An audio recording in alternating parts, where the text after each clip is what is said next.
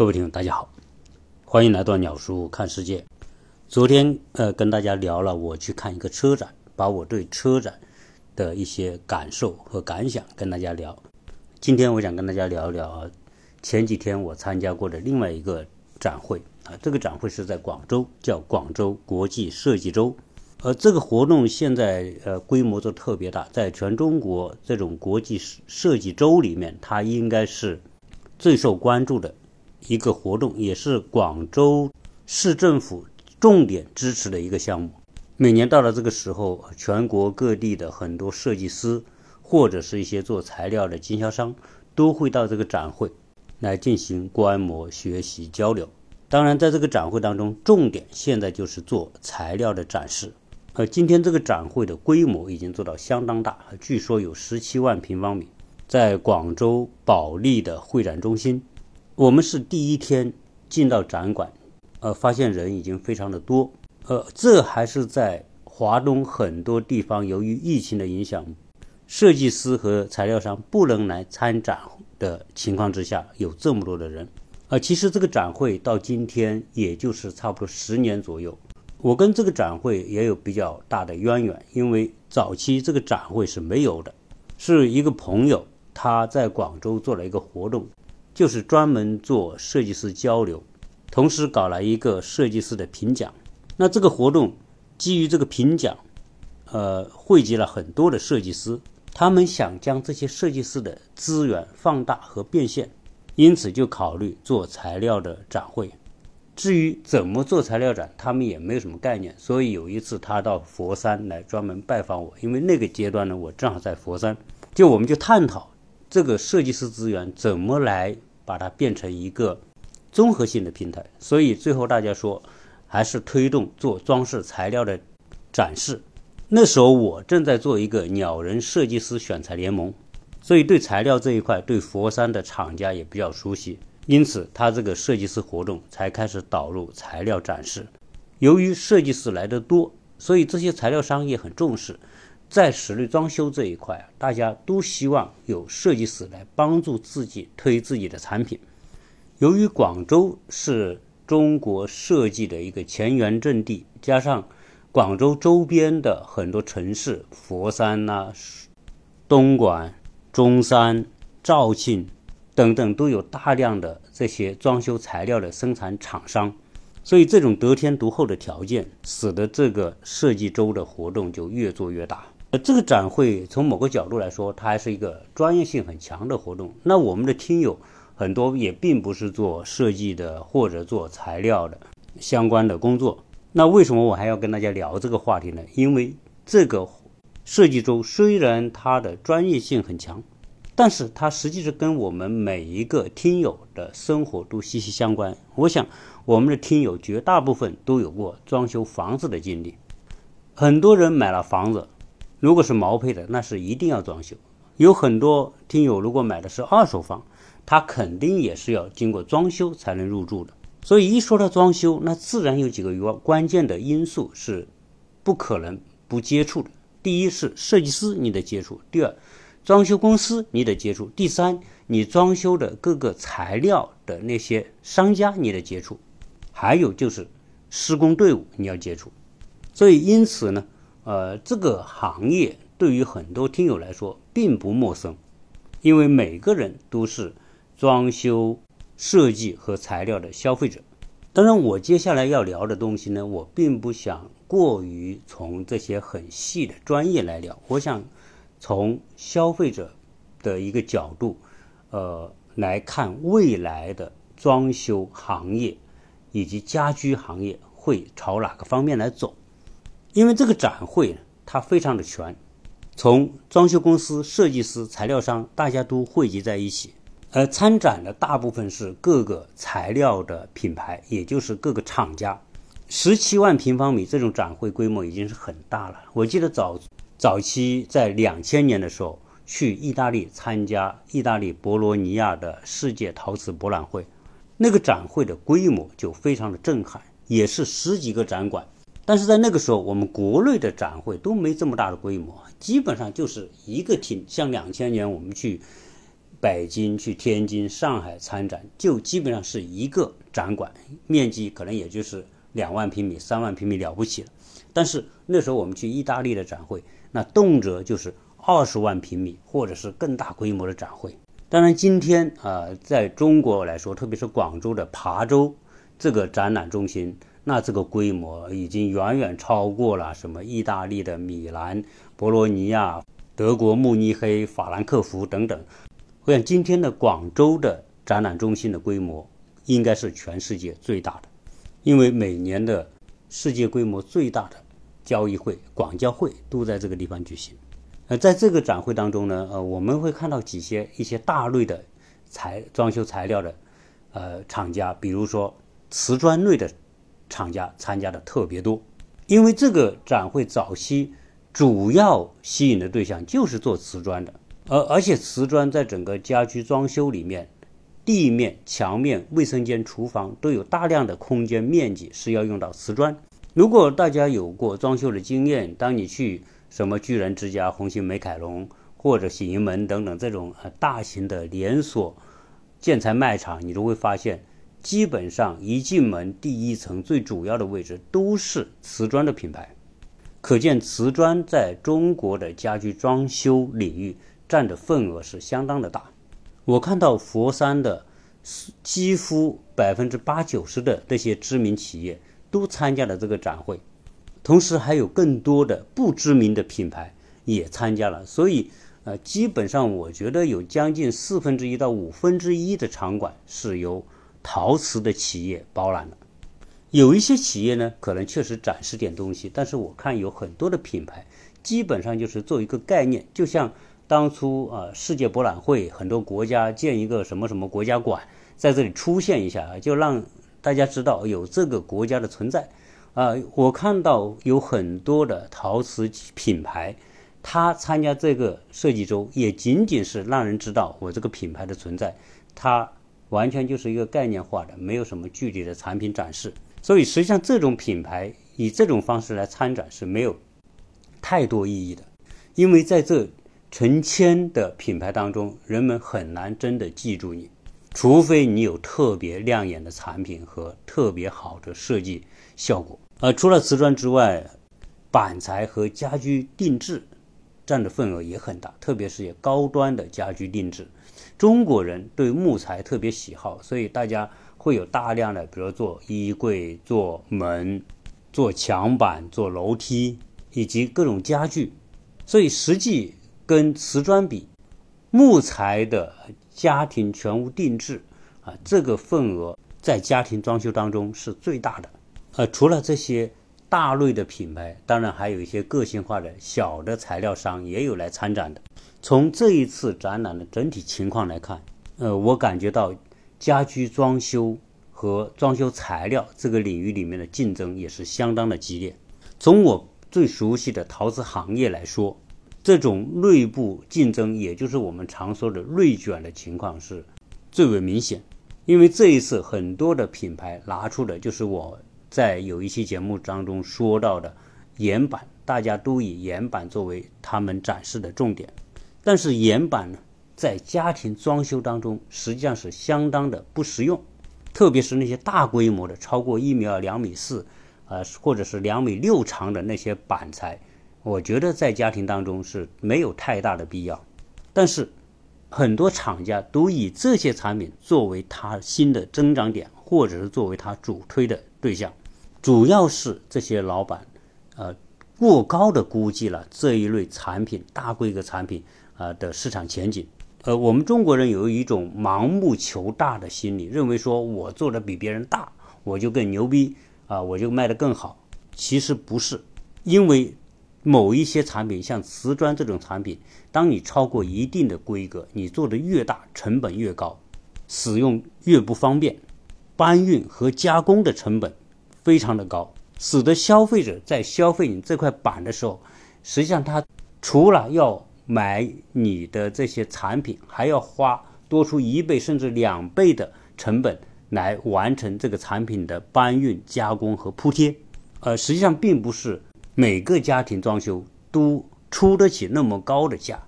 呃，大部分中国家庭仍然是所谓的中产阶级也好啊，他们的收入和支出还是有限的。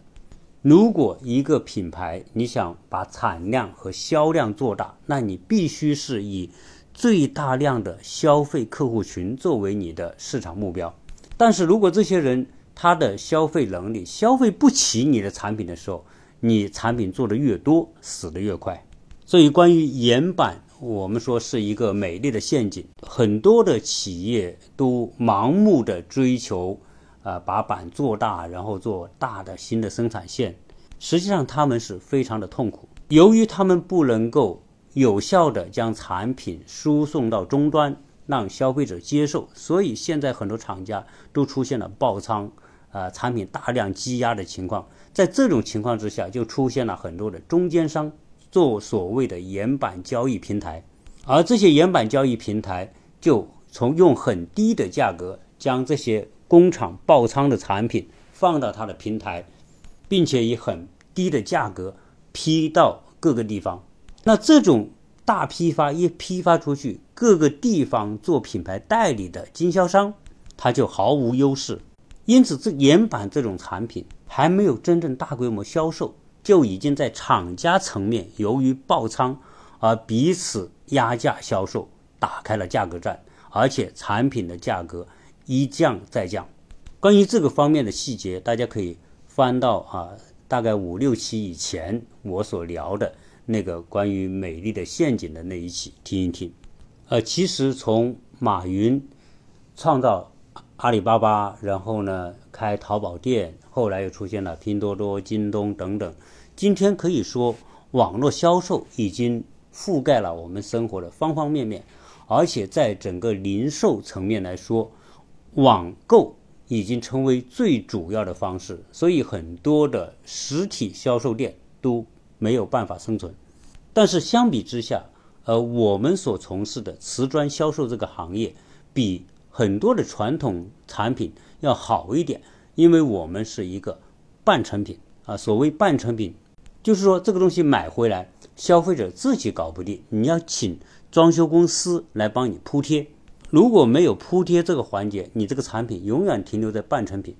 因此，买了这个产品，如何让这个产品落地铺贴，这个环节非常的复杂。因为这种服务环节的复杂，所以瓷砖一直还是以实体店销售为主。网络销售在瓷砖这个领域里面，除了一些小规格、小品类的瓷砖，可能有一定的销量。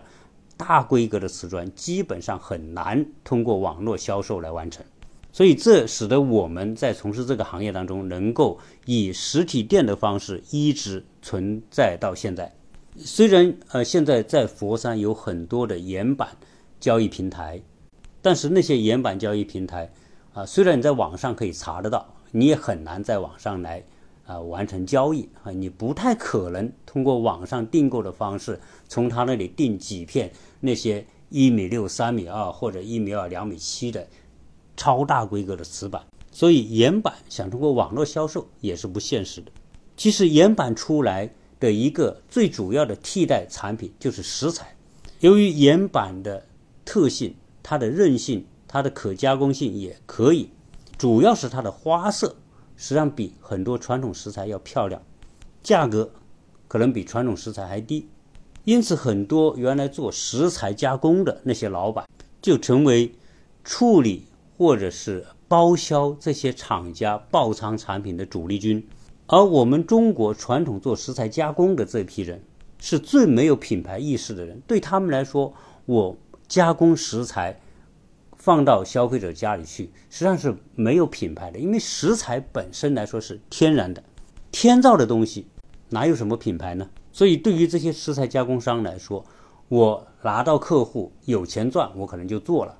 大家打价格战也就变得非常的顺理成章。由于大量的食材加工商来销售这些岩板，同时他们又去品牌化，也不注重品牌。所以使得很多大的厂家做了这些岩板的，一旦被这些石材加工商拿来销售，很快就会把它这个品牌和市场搞乱。所以很多厂家觉得给石材加工商来销售也是很不靠谱的。因此，又想重新回来找传统的经销商做瓷砖的、做品牌的、有专门的展示厅和展示中心的这些经销商来做。但其实这种招商都是非常的艰难，因为现在的经济形势各地都不好，呃，你一个新的品牌或者一个新的品类，要经销商拿那么大的店来展示你这些大规格的岩板，而实际上这些岩板的销售又不那么容易的情况之下，所以现在很多厂家在岩板这块的招商来说是非常的不理想。也就是说，这这岩板这出戏呢，基本上就是在厂家层面在唱，唱不到经销商那个环节，更很难进入消费者的家里。当然，你说有些别墅啊、大平层可能也会用到，这个量终究还是有限的。那随着房地产行业开始走下坡路，装修和建材这个行业也将随之萎缩，因此建材这个领域。终将要进入重新洗牌，没有核心竞争力的这些品牌将很快被淘汰出局，最后剩下一些有规模、有实力、有核心竞争力又有市场渠道的这些品牌。因此，行业内部的兼并和淘汰呃，将会在未来的五到十年当中完成。除了行业这种竞争之外，其实在整个家居装修。材料这个行业，一个品类想去替代另一个品类的这种趋势也越来越明显。就像我前面讲到的，瓷砖把它做到规格那么大，做到一米六乘三米二这么大的板材，它实际上是想跳出瓷砖这个领域，它可以去做一些呃衣柜的门呐，或者是一些墙板、家具的台面。也就是说，这些瓷砖的岩板想去抢。传统的木饰面的那一部分市场，而其实呢，在别的行业里面也在试图想抢陶瓷的这种市场份额。比如说，现在你打开手机，你就会看到很多的广告，厂家直销做集成墙板、集成饰面板和全屋家居定制，而且那种势头越来越大。那这些集成墙板，它可不是瓷砖，它是一些所谓的。竹木的纤维压缩板，它也能印出各种材质的效果。它可以印出大理石的效果、布纹、皮纹、金属纹，它都可以做出来。也就是说，你瓷砖能印出来的这种饰面效果，这些集成墙板它也可以印出来。而且相比之下，这些网上直销的集成墙板，它的价格可以做得很低，它的安装也比瓷砖要容易得多。所以，我们看到这些瓷砖行业想去抢别人的份额的同时，实际上别人也在盯着你呢。那从这种趋势来看，瓷砖有它的优势，更有它的劣势。原因是因为瓷砖很难摆脱经销商来做渠道，因此经销商的这种环节的成本它不可能降下来。而对于其他的那些材料，比如说集成墙板或者集成饰面板，集成地板，它在规格、重量、运输的便利性方面都远远的比瓷砖要便利，因此这些材料替代瓷砖的可能性变得越来越大。那由于我们国家的这种加工水平越来越高，现在像瓷砖这个领域，基本上可以做到柔线生产，也就一条生产线可以同时生产很多不同花色的产品，而不需要换压机、换模具。换打印机，基本上一条线就可以搞定。那些做集成墙板的也是这样。那包括像欧派、索菲亚等等这种全屋定制的公司，它也是如此。现在最可怕的是全屋定制的公司，因为他们占据的份额很大，厂家实力强，服务做得好，它对终端客户的影响远远大过这些做瓷砖或者做集成墙板的。那此外，实际上在各个城市还有很多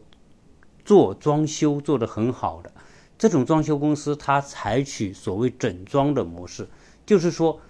你只要把这个房子交给这种整装公司，这个整装公司把所有材料给你配好，也就是说你不用操心，它就跟你一次性把它搞定。因此，我们可以看到，在今天的这个家居行业，各个领域的那些巨头都想侵入到别人的领域里面，使自己成为啊全屋定制的一个集成商。所以，在中国的家居，由于呃房地产现在不景气，精装修的比例也会下降，那最终二手房的二次装修将成为。呃，慢慢的占有份额越来越大。对于接下来以零零后为主的这些客户，他们对家居装修的要求和他们的父母辈已经不一样了。他们不太可能像他们的父母那样装修一个房子，花好多时间跑不同的市场，去比较不同的装饰公司。他们更愿意通过整装的模式来完成装修。所以我个人的一个预感，接下来。各个领域的这些主材的大品牌，借助他们现在越来越多的上市，通过资本市场来提高他们兼并对手，同时使得自己的服务链能够更长，甚至有很多的企业将会成为真正意义上的集成家装公司，而这种集成家装公司很大概率可能会由那些大型的材料生产厂家。来完成，比如说做全屋定制的那些大企业，他只要收购一些做瓷砖的，或者是他收购一些做集成墙板的，那么在一个房子装修当中，只要完成了水路、电路的安装，再把墙面、地面、天花做完，接下来就是全屋定制安装，再把家具配完，一个房子就装修完了。因此，在未来的家居装修领域里面走向集成化，我觉得是一个必然的方向。因此，也许在未来，中国将出现十到二十家这种规模巨大的家装集成公司。这种模式就如同什么呢？就如同汽车行业的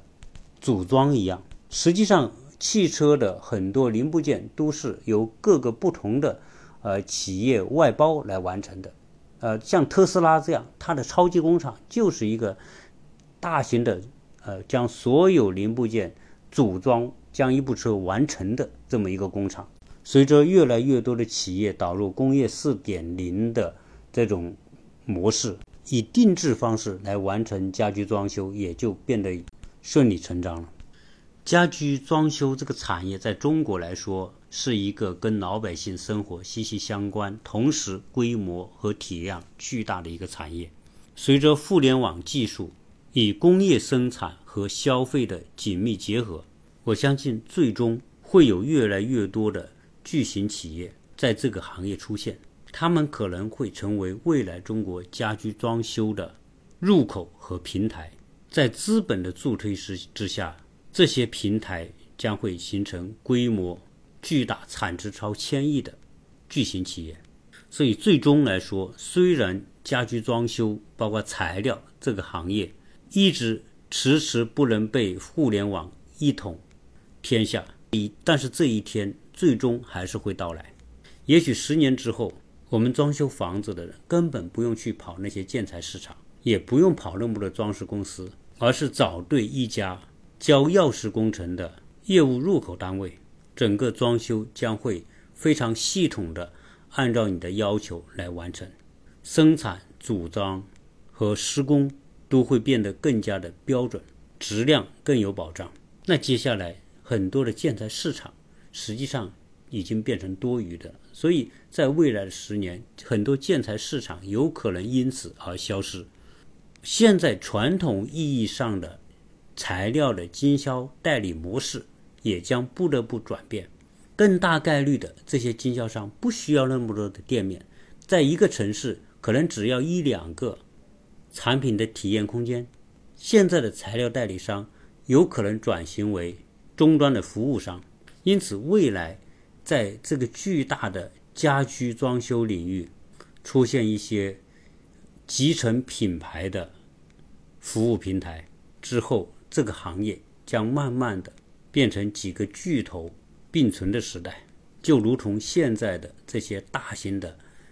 家电企业一样，所以在这种家装集成化的趋势之下，现有在整个家居服务链的各个环节，比如说材料供应商、设计师、装修公司、施工队，都将被